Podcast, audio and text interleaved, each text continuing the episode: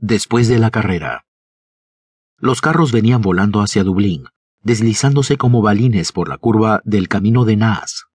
En lo alto de la loma, en Inchicore, los espectadores se aglomeraban para presenciar la carrera de regreso, y por entre este canal de pobreza y de inercia, el continente hacía desfilar su riqueza y su industria acelerada. De vez en cuando, los racimos de personas lanzaban al aire unos vítores de esclavos agradecidos. No obstante, simpatizaba más con los carros azules, los carros de sus amigos, los franceses. Los franceses, además, eran los supuestos ganadores.